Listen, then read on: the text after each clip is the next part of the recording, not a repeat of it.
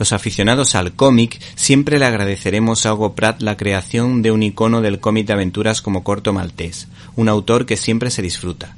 Norma Editorial ha tenido el acierto de continuar las andanzas del héroe de la mano de dos estrellas españolas como Juan Díaz Canales, ganador del Premio Nacional del Cómic 2014 por Black Sat Amarillo, y Rubén Pellejero, dibujante del inolvidable Dieter Lumper, que repiten tándem tras Corto Maltés bajo el sol del mediodía con Corto Maltés Ecuatoria, por lo menos igualando y a nuestro juicio superando los tebeos del cultísimo autor Hugo Pratt. Corto sigue siendo, y más ahora, un personaje políticamente incorrecto, como demuestra su carismático y bocazas protagonista, que se enfrenta a personajes racistas, defiende a damas en peligro.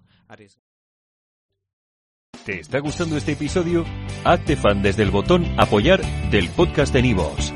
Elige tu aportación y podrás escuchar este y el resto de sus episodios extra. Además, ayudarás a su productor a seguir creando contenido con la misma pasión y dedicación.